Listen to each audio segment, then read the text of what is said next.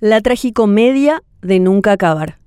En los últimos años, el Instituto de Previsión Social nos ha venido sorprendiendo con los episodios más inverosímiles que tuvieron que vivir los ciudadanos en busca de su derecho a la salud. En el mejor de los casos, las humoradas de la previsional a sus asegurados fueron hilarantes y terminaron arrancando carcajadas a sus víctimas. Uno de estos muy buenos chistes del Seguro Social es el que le hicieron a don Roberto Duré, quien retiró seis tabletas de Enalapril para dos meses. Esta semana, cuando iba a abrir el último blister, se encontró con que estaba completamente sellado, pero vacío aunque le perjudica, pues se quedó sin tratamiento y deberá volver a hacer el tedioso proceso para retirar sus pastillas, Don Duré y su hija prefirieron reír de esta mala broma de IPS, que aunque graciosa, no por eso deja de ser indignante. Sobre todo si tenemos en cuenta que a finales del año pasado, el Senado aprobó otro endeudamiento más para que IPS pudiera honrar sus compromisos con proveedoras de insumos y medicamentos. La previsional debe 250 millones de dólares al sector privado, pero aunque se le dio la oportunidad de bicicletear su enorme deuda, los asegurados tienen que seguir escuchando a sus médicos decirles, este vas a comprar porque no tenemos. Sin dudas, cualquier comediante envidiaría la creatividad del IPS para estos espectaculares golpes de humor. Claro, hay veces en que las ocurrencias pasan de la comedia a la tragedia, revelando una tremenda irresponsabilidad.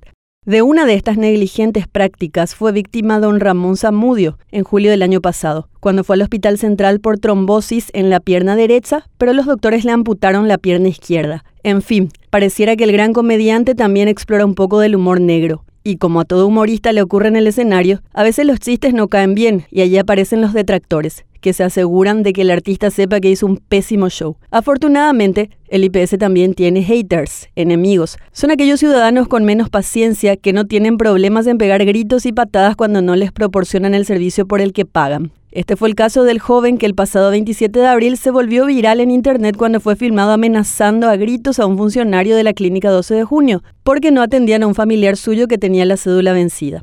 Claro, la violencia es cuestionable desde todo punto de vista, pero no deja de reflejar el hartazgo del asegurado, que definitivamente ya no está dispuesto a aceptar que se le niegue su derecho a la atención. Este breve recorrido por solo algunas de las increíbles odiseas que pasan los pacientes diariamente en el IPS nos muestra que la previsional debe dejar los chistes para los comediantes. La salud no es ninguna broma, y los asegurados, con cada vez menos tolerancia, ya dejaron en claro que no tienen ningún problema en detener este chiste como sea.